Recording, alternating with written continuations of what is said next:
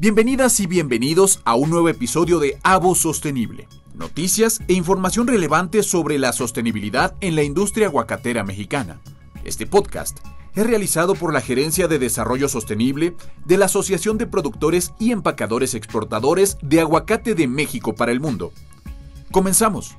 Gracias por escucharnos en un episodio más de Avo Sostenible. Hoy vamos a hablar de la importancia de los medios de comunicación como estos puentes que nos ayudan a conectar, a conectar el conocimiento, a conectar los acontecimientos, los hechos, los hechos que ocurren en el día a día con la sociedad. Y por supuesto lo que vamos a abordar en, esta, en, esta, en este capítulo es eh, la sostenibilidad, la Agenda 2030 de la ONU. Y bueno, pues como una empresa, una empresa o una industria como eh, pues la industria de la producción y la exportación del aguacate en nuestro país, pues eh, puede estar involucrada en todos estos procesos. Y bueno, me acompaña el día de hoy Roberto Arteaga. Roberto, muchas gracias, gracias por estar aquí. Un placer, Alex, muchísimas gracias por la invitación. Muy bien, pues les platico, él es editor adjunto para la edición impresa de Forbes México. Así es, Alex. Un verdadero gusto. Igualmente. Pues aquí vamos a estar hablando justamente de este papel de los medios de comunicación ¿Y qué te parece que empecemos? Empecemos hablando o definiendo un poco desde la perspectiva periodística. Eh, ¿Cómo ha ido cobrando eh, importancia la agenda verde, la sostenibilidad? Desde el punto de vista primero de la información. Pues Alex, muchísimas gracias. Siempre se vuelve cada vez más relevante la información respecto a los objetivos sostenibles, por ejemplo, de desarrollo sostenible, pero yo creo que en general estamos volviendo a una época en donde el periodismo vuelve a atender los temas de forma transversal y es decir, atendiendo no solamente los temas del medio ambiente, sino también temas económicos, temas sociales. Entonces, realmente la agenda tiene una gran importancia y sobre todo acercándonos pues a esta meta de 2030 y desde los medios de comunicación, yo creo que se está viendo la relevancia precisamente de atenderlo desde las diferentes trincheras. Yo creo que es algo muy importante que estamos viendo y yo creo que algo que también ha presionado muchísimo para que los medios tradicionales y ahora los nuevos medios presenten información es precisamente que la sociedad requiere mucho más elementos para poder tomar decisiones. Ahora tenemos hasta consumidores más críticos en cuanto a lo que hacen las empresas, ¿no? Entonces, este ahora no solamente con organizaciones políticas como había sido en el pasado, con otro tipo de organismos, sino ahora directamente con lo que tiene relación eh, eh, el, usuario de, redes sociales y todo, exige mucho más, entonces el periodista tiene que atenderlo y escuchar. Muy bien, sí, por supuesto, esta inmediatez nos obliga a estar pues prácticamente un pasito queriéndonos adelantar, aunque finalmente, como lo mencionamos hace antes de, de que empezáramos esa charla, la tecnología siempre avanza más rápido, entonces tenemos que aprender a apropiarla y, a utilizarla a nuestro favor. Retomar un poquito más este tema de la, agenda ambiental, ¿no? Los temas, de, los temas ambientales han estado involucrados en nuestra vida siempre, ¿no? Desde la historia de, eh, de la humanidad siempre hemos tenido que ver, o, siempre hemos tenido esta relación con la naturaleza, ¿no? En el desarrollo de la agricultura, ¿no? En la producción, en el sector, en el sector económico, ¿no? Siempre ha jugado un papel importante, ¿no? En el desarrollo de empresa. Sí. Entender y respetar a la naturaleza ha jugado un papel importante en el desarrollo de la, de la sociedad, en la salud de las personas. Tú te, te especializas en periodismo de economía, ¿no? Periodismo de finanzas. ¿Cómo ahora se está poniendo justamente a estos temas eh, del medio ambiente, cómo se está abordando justamente en el periodismo eh, económico. Es bien interesante, Alex, porque la verdad es que ha sido, yo creo que una aventura periodística como la que tienen muchos reporteros. Yo creo que cada uno desde su historia particular puede dar cuenta de que como uno empieza a hacer un reportaje, de repente una idea y de repente cambia todo, así ha cambiado en el periodismo. Entonces, cuando los periodistas intentamos hacer temas de economía, nos damos cuenta que, por ejemplo, en el caso de presentar la riqueza de ciertos personajes, de presentar lo que hacen las compañías, nos damos cuenta de que hay también esta obligación de darle este equilibrio que exige el periodismo hacia la información. Entonces, cuando llega este punto de dar equilibrio, nos damos cuenta que las compañías tienen eh, esta responsabilidad, por ejemplo, de ofrecer esta información de contrapeso, de decir, bueno, eh, lo que están, eh, damos, damos a conocer es, por ejemplo, la riqueza de un país, la riqueza de una persona, pero por el otro lado también está la riqueza del grueso de la población, en donde nos damos cuenta que hay desigualdades, ¿no? Entonces, como bien sabes, pues esta agenda atiende también los temas precisamente de desigualdad. Entonces, siempre cuando se habla de tema de riqueza, va de manera intrínseca la desigualdad, entendiendo que la mayor parte de los países del mundo, pues realmente no tiene esta distribución de riqueza que se requiere. Entonces se vuelve realmente un círculo vicioso en donde si no atendemos este, esta temática, si no la visualizamos, lo que ocurre es que van ocurriendo diferentes este, problemáticas sucesivas. Si no se atiende esta distribución de la riqueza, pues la gente tal vez tenga prácticas donde contamine, donde haga más cosas, este, donde no sea incluyente también con la participación de más mujeres en las empresas, en la economía. Entonces yo creo que es muy interesante porque hemos eh, sabido comprender que es una bola de nieve que si no la atendemos desde el principio y no explicamos sus causas, sus efectos, la gente eh, puede volver a repetir históricamente estos este, ciclos, ¿no? Yo creo que es bien interesante y además que los lectores también, como te mencionaba, tenemos eh, la responsabilidad y además ahora también la presión de estos actores de estar diciéndonos y cuestionándonos por qué presentamos la información de esta forma y por qué tiene una afectación a su comunidad directamente. ¿no? Entonces yo creo que es algo bien interesante y sí lo estamos abordando desde la parte de ofrecer precisamente estas cifras y también la forma de, de, acercarnos al periodismo científico, de aprender de los periodistas de ciencia para poder desarrollar estos temas y relacionarlos económicamente, pero también no caer en imprecisiones cuando se trata de términos medioambientales, en términos de ciencia o de equidad también que son importantes, ¿no? Eso es bien interesante ahora que lo, que lo pones sobre la mesa. O sea, el papel de los medios de comunicación eh, para lograr estos objetivos del 2030. Sin duda, estos, estos objetivos hablan de, reducir estas brechas de, desigualdad, ¿no? Pero también hablan de pues, tener una mayor conciencia, una mayor conciencia ambiental. El papel de los medios de comunicación se vuelve también fundamental, ¿no? Poder dar a la gente esta, esta información eh, que si bien a lo mejor, bueno, pues sabían, ¿no? Que, este, un ejemplo, la, hablamos ahora de las contingencias ambientales. ¿Por qué? Porque nos afecta. Porque nos afecta, porque no va a poder circular. Pero, este, entender más allá de, de, que no es solamente que tu coche no circule hoy o mañana o pasado, ¿no? Sino que tiene que ver con una cuestión, pues, eh, mucho más, eh, mucho más allá, que tiene que ver con una cuestión eh, de producción industrial, con una cuestión del propio calentamiento, de las propias temperaturas que están incrementando eh, día a día. Y, y, bueno, pues poder conocerlo a través de los medios de comunicación también es un papel fundamental, fundamental para que pues estos objetivos se alcancen desde el actor social, desde el día a día, desde pequeñas acciones como es, bueno, pues hoy me puedo ir caminando, hoy no, saco el coche. Este, un poquito tu, tu, opinión acerca de este papel del medio en alcanzar estos objetivos para el 2030.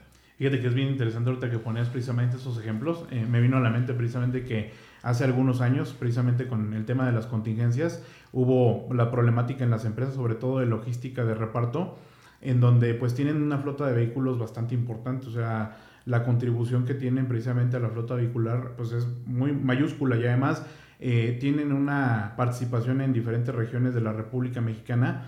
Entonces cuando ocurrieron estas contingencias, las compañías se dieron cuenta que no podían operar, que tenía un costo económico importante y, y, lo que sucedió fue que empujó precisamente para que las compañías empezaran a mirar hacia vehículos este, amigables con el medio ambiente.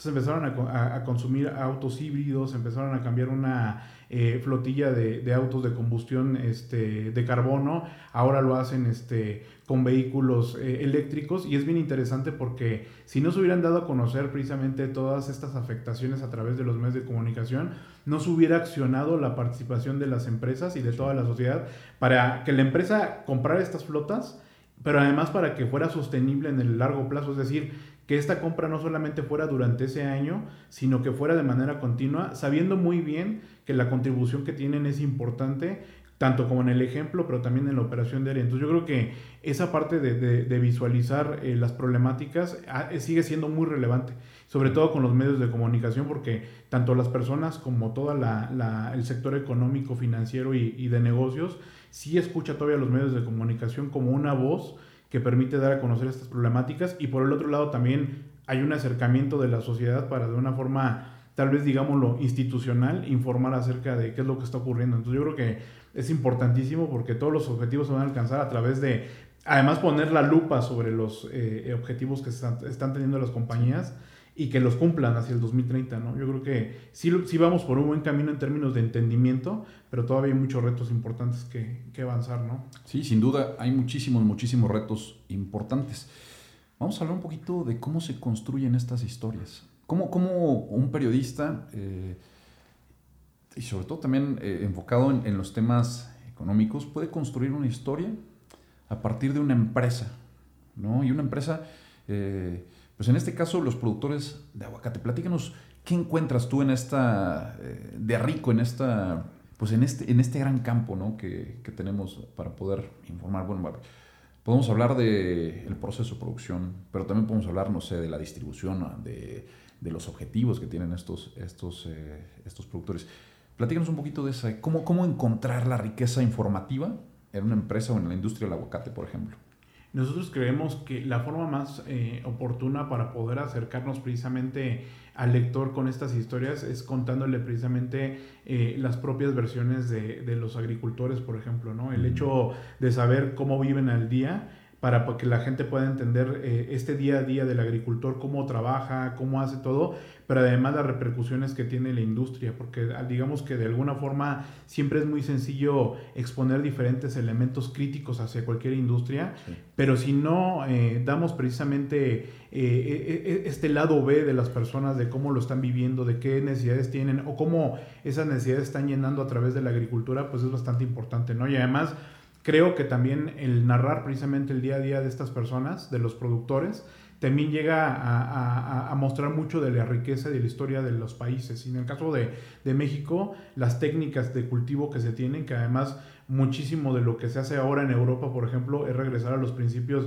de esta agricultura sostenible, sin tantos contaminantes, buscando siempre la mejor forma, pero además también acercando productos al grueso de la población. Entonces yo creo que los usuarios y todas las personas que están en, en, en, atendiendo a los medios de comunicación lo que buscan es escuchar el cómo se hace, pero también la historia de las personas, de quién está detrás del proceso, cómo está solventando y ofrecer soluciones, porque yo creo que eh, regresando a esta parte de que siempre se percibe a los medios de comunicación como una parte muy crítica, pero no propositiva, eh, yo creo que llega un momento en donde debemos ofrecer opciones a través de estas historias. Digo, nosotros no podemos ejercer nuestra voz directamente, pero lo podemos, eh, podemos exponer toda esta gama y todos esto, estos colores de las voces, donde podemos decirle a las personas cómo hacer una buena actividad. ¿no? En el caso del aguacate, pues es, es una parte esencial de la economía mexicana y tiene lecciones también de la exportación. ¿no? Yo creo que generar toda esta cadena logística que permita eh, poner los ojos eh, del mundo en México para un producto tan importante, yo creo que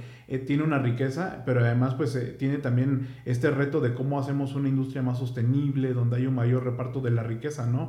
Y ahora que lo pones así, escuchar las voces, las distintas voces, ¿no? De los productores, de, también del empresario, ¿no? De la sociedad, del gobierno. Eso es, eso es algo, algo fundamental porque tal vez una historia periodística puede ayudar a que alguno de estos actores me encuentre, oye, pues tiene razón.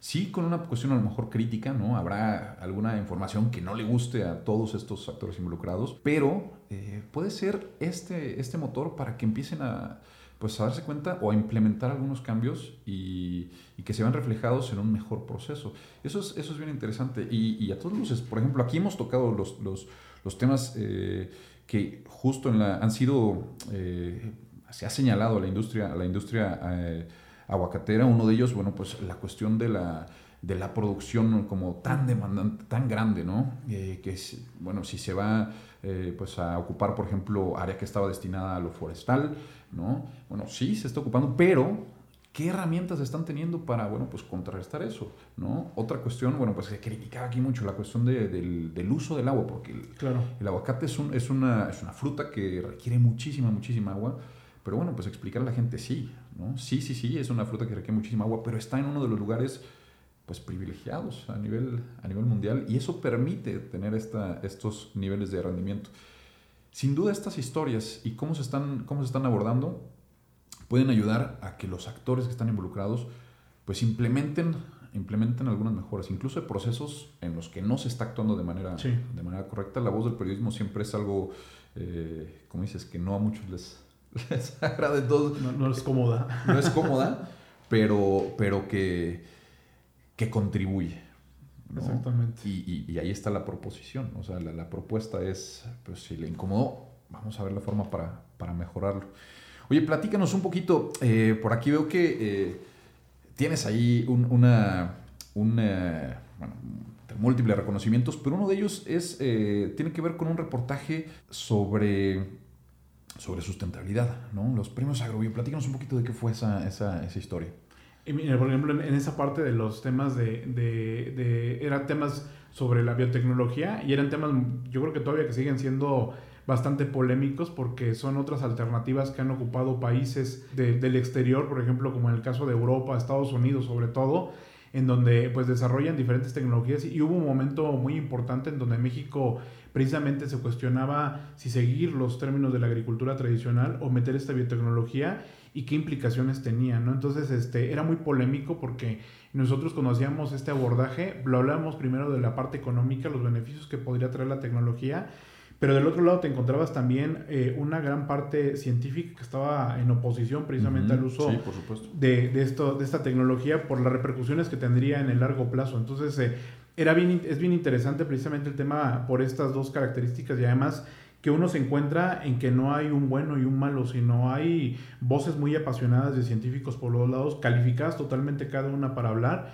pero que tienen una versión distinta y a veces encontrar ese balance pues hace resultado lo más interesante de estos reportajes. Yo creo que eso es lo que nos ha llamado mucho la atención y sobre todo porque ha sido transversal. Hemos pasado desde la ciencia hasta la parte de negocios, la sostenibilidad y pues también las implicaciones sociales, ¿no? Que Ahí hay también muy buenos periodistas que están hablando sobre la sociedad y sobre todas las implicaciones que tiene. Entonces también atender estas voces como de la de los especialistas en las diferentes áreas siempre es sumamente rico, ¿no? Así que fue muy interesante encontrar si México aceptaba esta propuesta, si no la aceptaba y pues era un momento decisivo para el país, que al final de cuentas no se aceptó, pero no dejó de ser un momento histórico en donde estuvimos metidos dentro del proceso, ¿no? La cobertura. Sí, por supuesto.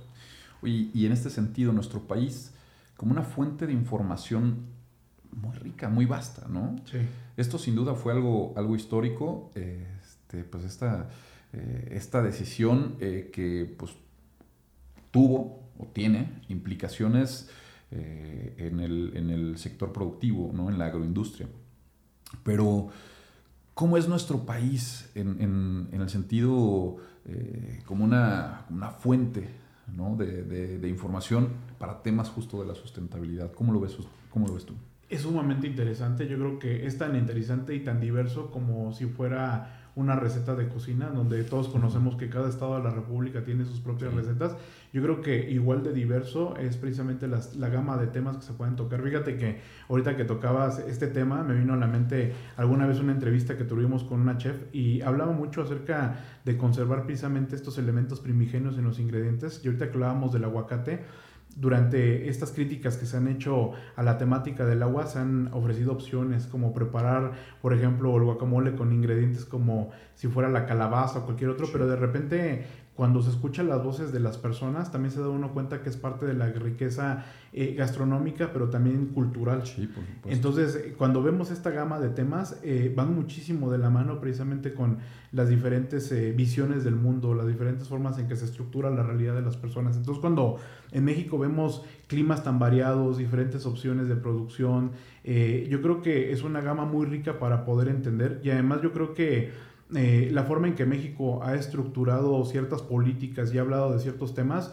también permite ser una voz para toda Centroamérica, que además Centroamérica con el tema del calentamiento global vive situaciones muy complejas en donde pues algunos lugares van a ser absorbidos o van a ser este van a quedar debajo del agua cuando crezcan estos niveles del mar. Y México yo creo que a partir de esta forma en que lo ha abordado, a partir de sus periodistas, a partir de sus científicos, tiene esta voz para poder hablar de la gama de historias que tiene México, para poder conversarlas, pero sabiendo muy bien que no solamente es una implicación eh, económica, una implicación ambiental, sino cultural, social, o sea, yo creo que México tiene esa gama, como esa gama de sabores, como esa gama de colores, también esa gama de temáticas y esa gama de voces también importantes de parte de científicos y periodistas. Entonces yo creo que es muy relevante.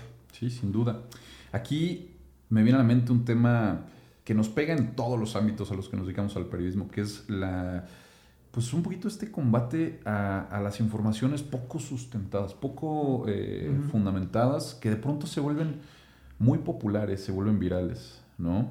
E incluso se puede volver bandera de muchas de, de, sectores de la población, ¿no? Entonces, ¿cómo, cómo se puede, digamos, contrarrestar esta, esta información? No sé decirlo, no sé si puede decirse eh, así puntualmente desinformación, ¿no? Sino estos puntos de vista o esta esta información que, que, en ocasiones, digamos que sí nos puede presentar un panorama, ¿no? Pero siempre hay que analizar el contexto de dónde viene este, este panorama, ¿no? Como bien lo mencionas tú aquí, bueno, pues esta cuestión de, del aguacate no nada más es una, es una, es una cuestión eh, económica para nuestro país, es, es cultural. O sea, el mexicano toda la vida ha consumido aguacate, el aguacate ha estado en la mesa de, del mexicano históricamente, somos cuna de, esta, de este fruto. Tal vez no así en la India. ¿no? O sea, ¿cómo, cómo, cómo desde, el, desde el periodismo pues hacer frente a, esta, a, estos contenidos que pueden generar un poco de desinformación a la gente y que también impacta directamente, ¿no? Una campaña de, oye, no consumes aguacate, consume calabaza. Bueno, pues eh, hay que ver de dónde viene, ¿no? O sea, eh, y, a quién, o sea, hacia quién va dirigido y quién sí tiene que, a lo mejor, eh, sumarse a la campaña y quién no. Fíjate que, que, yo creo que cuando se tratan temas tan polémicos, una de las grandes virtudes que tiene el periodismo, ah, después de visibilizar los problemas sociales, económicos, políticos, es también encontrar eh, ciertos mecanismos, como ejemplo la propia ética del periodista, que yo creo que es algo que ante la crisis económica y crisis de los medios que no son ajenos precisamente a las características que vive la sociedad actual, después de la pandemia sobre todo, eh, sí vemos que es importante regresar a principios éticos donde la forma en que el periodista logre replantearse ante la sociedad le permita también ser consciente de que eh, el principio de, presentar la información con estos contrapesos, con esta forma de sustentar la realidad, debe tomar en cuenta todas las voces, que yo creo que es algo que siempre nos encontramos con esa disyuntiva de qué voces deben ir, qué voces no, pero siempre buscando encontrar ese equilibrio. Yo creo que es la mejor forma de presentar la información y siempre meternos a preguntarnos cuáles el, los lados A y el lado B de la información, que yo creo que es algo muy importante que a veces dejamos de lado, nos casamos con una idea, al final de cuentas ante la sociedad debemos reconocernos como personas, como estos animales humanos que tenemos pasiones y que tenemos muchísimas cosas, que al final de cuentas sí tienen influencia directa sobre los trabajos, pero yo creo que si uno atiende la voz precisamente de todos los lectores y todas las personas que nos escuchan y nos ven, es importante eh, para nosotros tomar esta voz crítica, no solamente hacia los problemas que tratamos, sino a nosotros mismos para poder entenderlos y reflejarlos. Así que yo creo que es sumamente importante eh, el abordar estas campañas, entender quién está detrás, porque al final de cuentas las fake news se ha vuelto pues un, un término muy popular después de Donald Trump que lo manejó durante mucho tiempo, pero también nos muestra que ese tipo de campañas o ese tipo de movimientos eh, también son una forma de visualizar eh, esos hilos eh, transparentes que muchas veces hablamos durante mucho tiempo, donde decíamos, oye, es que hay armas que se manejan en la sociedad que pueden venir de diferentes formas y aquí es un arma, ¿no? Las fake news es una arma ideológica para poder tener este, ciertos beneficios. Yo creo que hay que tomarlo siempre con mucha responsabilidad, pero hacer este análisis, esta autocrítica, ¿no? En la forma de abordarlo.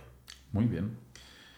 Se nos está acabando el tiempo, pero vamos a poner sobre la mesa otro tema que es la transición climática. Estamos ahorita viviendo un periodo eh, histórico, ¿no? Para la humanidad, para el planeta mismo. Estamos, estamos viendo pues, unos efectos que, digamos, estamos pagando algunas consecuencias de cosas mal hechas en el pasado. Hay forma de corregirlo, eh, pero hay que tener la participación prácticamente de todos los que estamos viviendo en este, este planeta. Platicas un poquito del, tema de la transición climática, qué representa desde el punto de vista informativo y cómo lo relacionan ustedes eh, hacia la información económica y de negocios. Es, es, sumamente interesante. Yo creo que es la materia más tangible que tiene la sociedad para analizarla como temática, ¿no? Porque nunca antes habíamos estado tan cerca de comprender precisamente eh, una problemática que tiene el medio ambiente, pero además que es irreversible prácticamente si no tomamos las medidas, ¿no? Yo creo que durante mucho tiempo hemos alimentado la idea de una sociedad que desea, entonces en ese deseo de tener muchas cosas, de poder eh, querer demasiado, de repente nos damos cuenta que, que, la gente no se dio cuenta que el tiempo había pasado. Entonces yo sigo escuchando todavía las nuevas generaciones que dicen, oye, cuando yo sea adulto, cuando yo sea grande, te caso, oye, es que ya tienes 18 años y eres grande, ¿no?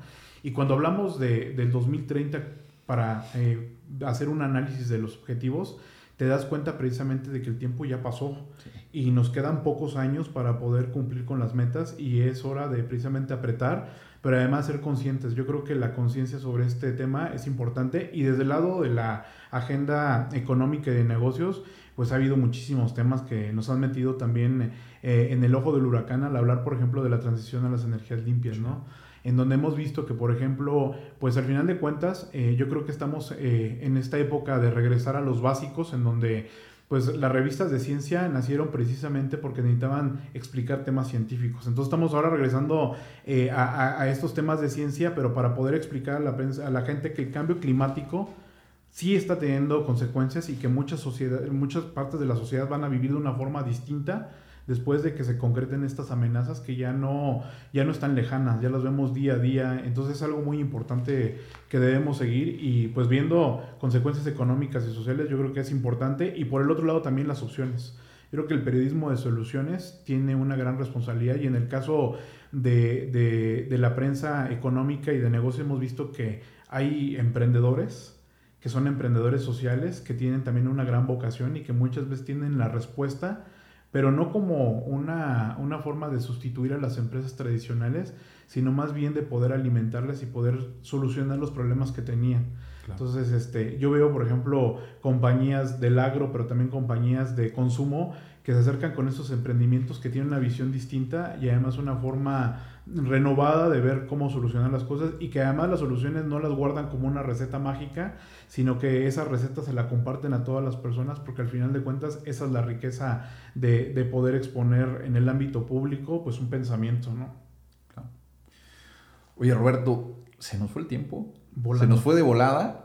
Hay temas que quedan ahí, ahí sobre, eh, sobre la mesa, pero eh, ¿qué concluyes? ¿Qué, ¿Cuál es tu conclusión sobre esta, sobre esta charla? Eh, la labor de los medios de comunicación justamente en, pues, en estos grandes objetivos del, del 2030?